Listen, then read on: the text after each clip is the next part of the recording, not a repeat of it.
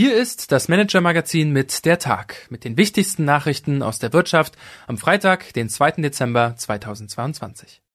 Heute mit der Anklage gegen Markus Braun, einem angeblich ahnungslosen Kryptogründer und dem Manager des Jahres. Eva Buchhorn, Redakteurin beim Manager-Magazin, hat diese Bilanz des Tages für Sie geschrieben. Am Mikrofon ist Gottfried Haufe. Unser Thema des Tages. Markus Braun vor Gericht. In München startet in der kommenden Woche der Prozess um den Jahrhundertbetrug bei Wirecard. Im unterirdischen Gerichtssaal des Gefängnisses in Stadelheim werden sich ab Donnerstag unter der bombensicheren Decke der frühere Vorstandschef Markus Braun und weitere Topmanager verantworten müssen.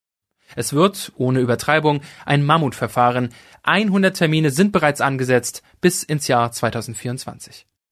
Für den Staatsanwalt Matthias Bühring hat sich das Ganze zum Fall seines Lebens entwickelt. Vor gut zweieinhalb Jahren, schon vor der Pleite des einst als deutsches Silicon Valley Pendant gefeierten Konzerns, hat er mit den Ermittlungen begonnen. Er hat die extra geformte Soko Treuhand koordiniert, hat 450 Vernehmungen und 40 Razzien veranlasst, allein 50.000 E-Mails des Kronzeugen durchwühlt. Rausgekommen sind 710 Akten und eine insgesamt 474 Seiten lange Anklageschrift. Meine Kollegin Katharina Slotschik, die sich seit Jahren mit dem Fall befasst und für uns das Verfahren auch vor Ort beobachten wird, hat bereits Einblick in die Anklageschrift nehmen können. Sie analysiert, wie die Staatsanwaltschaft argumentiert und wie sie den Angeklagten Untreue, Marktmanipulation, unrichtige Darstellung und gewerbsmäßigen Bandenbetrug in mehreren konkreten Fällen nachweisen will. Braun bestreitet die Vorwürfe, die anderen wollen sich nicht äußern. Der Kronzeuge erklärt sich auch während des Prozesses zur Kooperation bereit. Auf manager-magazin.de lesen Sie heute, was uns ab kommender Woche erwarten wird, der Showdown in Stadelheim. Die Wirtschaftsnews des Tages. Außenhandel schwächelt. Der deutsche Außenhandel hat im Oktober die Abkühlung der Weltkonjunktur zu spüren bekommen. Die Exporte sanken gegenüber dem Vormonat um 0,6 Prozent, wie das Statistische Bundesamt am Freitag mitteilte. Die Einfuhren verringerten sich um 3,7 Prozent. Am stärksten betroffen ist infolge des Ukraine-Kriegs der Handel mit Russland. Die Exporte sanken um 6 Prozent. Kryptogründer gibt sich ahnungslos.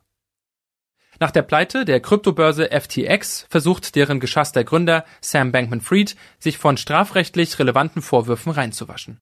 Er habe keine Ahnung davon gehabt, dass offenbar FTX-Kundengelder in Milliardenhöhe verschoben und dazu genutzt worden sind, um den in Not geratenen Hedgefonds Alameda zu stützen, sagte Bankman-Fried am Donnerstag im Interview mit dem US-Fernsehsender ABC. FTX hatte am 11. November einen Insolvenzantrag gestellt, nachdem Kunden mehr als 6 Milliarden Dollar aus der Handelsplattform abgezogen hatten. Was uns sonst noch beschäftigt hat. Blackstone schockt Investoren. Der US-Vermögensverwalter Blackstone begrenzt wegen des großen Andrangs von Investoren die Abhebungen von seinem riesigen Immobilienfonds Blackstone Real Estate Income Trust. Im November genehmigte die Private Equity Gruppe nur 43 Prozent der Rücknahmeanträge für den Fonds, wie Blackstone am Donnerstag seinen Anlegern mitteilte. Die Investoren sorgen sich um die langfristige Gesundheit des Gewerbeimmobilienmarktes, in den Blackstone stark investiert ist. Der Fonds hatte kürzlich den Verkauf zweier Casinos in Las Vegas bekannt gegeben.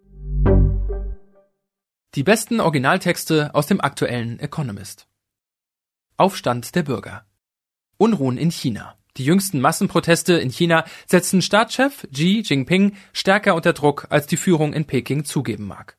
Xi hat die Wahl zwischen zwei schlechten Alternativen, resümieren die Kollegen des britischen Economist. Entweder er setzt die extrem unpopuläre und teure Lockdown-Politik fort, oder er riskiert explodierende Corona-Infektionszahlen. Dass es so weit kommen musste, liegt auch in Versäumnissen der Impfkampagne. Welchen Notausgang G vermutlich wählen wird, lesen Sie auf manager-magazin.de. Die größten Gewinner und Verlierer der US-Börse. Corona, Krieg, Inflation. In den vergangenen drei Jahren wurde die Weltwirtschaft kräftig durchgeschüttelt. Eine große Analyse des britischen Economist zeigt, welche US-Unternehmen sich seit Anfang 2020 an der Börse am besten geschlagen haben und welche abgetaucht sind. Neben bekannten Namen wie Tesla und Moderna sind auch einige Überraschungen dabei. Die komplette Liste finden Sie auf manager-magazin.de.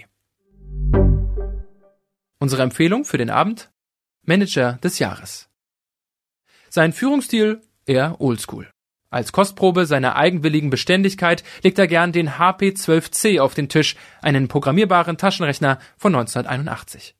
Deutsche Börsevorstandschef Theodor Weimer war schon vieles. Unternehmensberater, Investmentbanker, schließlich Unternehmenslenker.